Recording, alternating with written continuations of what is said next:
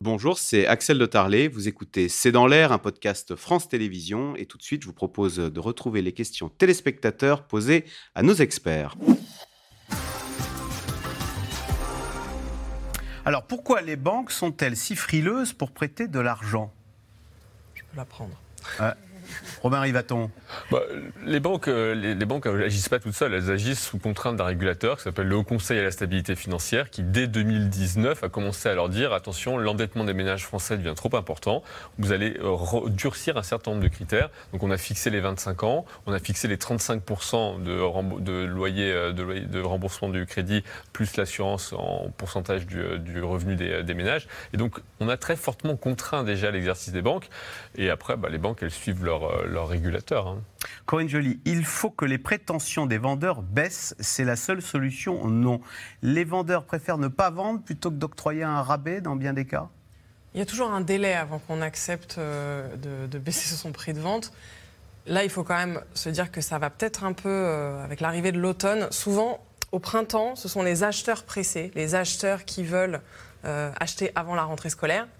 Et puis à l'automne, ce sont les vendeurs pressés, c'est ceux qui ont raté leur vente au printemps.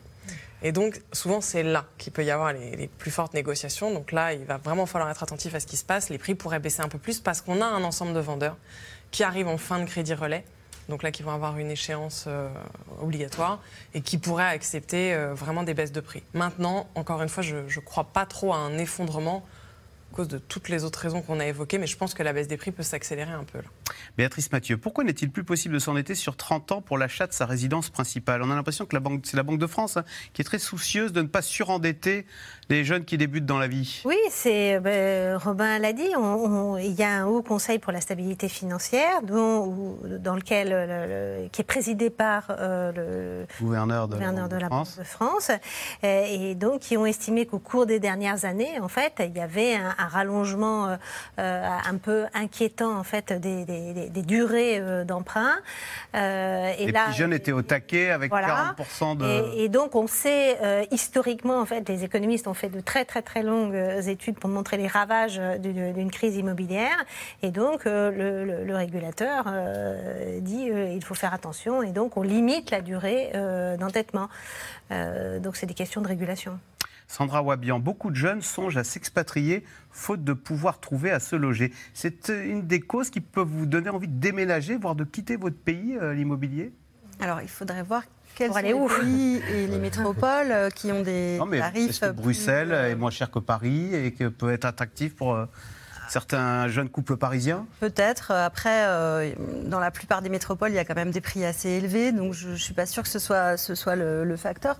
Et puis, alors, on peut dire que c'est de la régulation, mais finalement, le fait de limiter les durées d'emprunt, c'est aussi protéger les gens. C'est-à-dire qu'en 2008, on a bien vu que euh, les Américains s'étaient endettés euh, au maximum pour acheter des logements et qu'ensuite, il y a eu un effondrement et donc beaucoup de, beaucoup de, de misère aussi qui a été créée. Donc, c'est aussi un moyen de protéger un peu les Français, euh, d'éviter que les durées ne s'allongent euh, indéfiniment. Alors, pour répondre au jeu de l'offre et de la demande, pourquoi ne pas construire davantage de logements dans les régions en tension? Robin Rivaton, euh, Béatrice Mathieu disait, euh, parce que c'est impopulaire en fait, c'est nous-mêmes collectivement qu'on ne veut pas avoir euh, de chantier à côté de chez soi? Évidemment, il y a 67% des Français qui veulent plus de logements sur le territoire national. Ah. Et il y en a 33 qui veulent que ce soit dans leur commune. Donc il y a quand même cette petite dichotomie. Et on est tous comme ça. C'est comme les éoliennes, on les veut bien, mais chez le voisin. Et nous tous, on sera autour de la table. Si demain vous me proposez de construire un immeuble de 10 étages en face de chez moi, je serai peut-être le premier à mettre une banderole. Donc il n'y a, pas de, a pas de problème vis-à-vis -vis de, de, ça. Euh, la question, c'est est-ce qu'à un moment l'intérêt général est capable de dépasser les intérêts particuliers? Et aujourd'hui, il n'est plus capable pour une simple et bonne raison, c'est que du point de vue du maire, donc, qui est le décisionnaire du, de la, du pouvoir d'urbanisme en France, il n'y a plus d'intérêt économique à accueillir de nouvelles populations. On a supprimé la taxe d'habitation, ah oui. créer un lien, euh, un lien avec le, le, territoire.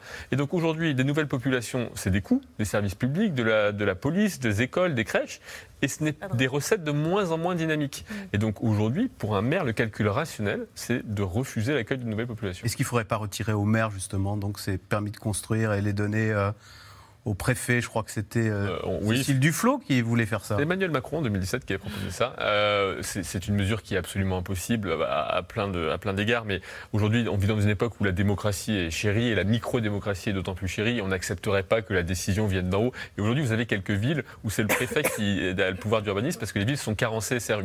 On construit moins de logements qu'avant que quand c'était le maire qui l'avait. Euh, Robin Rivaton, est-il encore possible de produire des logements abordables malgré le coût des matériaux, le tarif élevé des terrains et les nouvelles normes environnementales Est-ce que, euh, on parlait tout à l'heure des maisons neuves, est-ce que les normes font que, les nouvelles normes font que bah, c'est plus cher que du temps de nos parents de construire? Les, les nouvelles normes représentent euh, 20% de l'augmentation des, euh, des prix à peu près. Et parfois, c'est vrai qu'elles ont toujours un bon fondement. Mais quand vous faites, par exemple, la douche à l'italienne qui a été imposée il y a deux ans, Ah, quand on construit une douche, il faut qu'elle soit à l'italienne, sans ressaut. C'est-à-dire qu'il ne faut pas qu'il y ait un bac euh, pour qu'elle soit accessible à des personnes à mobilité réduite. Là, ça part d'un bon sentiment, mais ça rajoute 2000 euros par logement.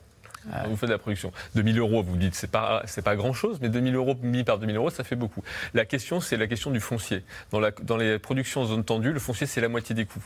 Le foncier, on peut diviser son coût si on construit plus d'étages. Vous construisez, au lieu de 5, vous mettez 8 étages, vous avez divisé le prix du foncier par deux. Euh, Sandra Wabian, Clara dans le Finistère, des maisons dont le prix augmente de 25% en 4 ans, quand dans le même temps les salaires n'augmentent que de 5%. Faut-il plafonner? Faut-il plafonner quoi Les prix de vente? Ouais, Je sais pas, ou les taxer en tous les cas, ou euh, Oui, bah là, est-ce a que ça pose un problème Bah, D'une certaine manière, le fait que les taux d'intérêt augmentent, c'est un moyen euh, de, voilà, de, de limiter euh, de- La hausse des de- prix de l'immobilier. La hausse des prix de l'immobilier, enfin, c'est un des leviers en tout cas. Selon vous, comment le marché de l'immobilier va-t-il évoluer en 2024 Robin Rivaton, votre boule de cristal, Euh, légère baisse. ça devrait baisser? Très très légère baisse. On attend une baisse de 3, 4. 3-4%. Eh ben voilà, c'est sur cette prévision. Et on regardera à la fin 2024 euh, que se termine cette émission. Rediffusion ce soir, 23h. Rendez-vous euh, lundi pour un nouveau C'est dans l'air. Bonne soirée sur France 5.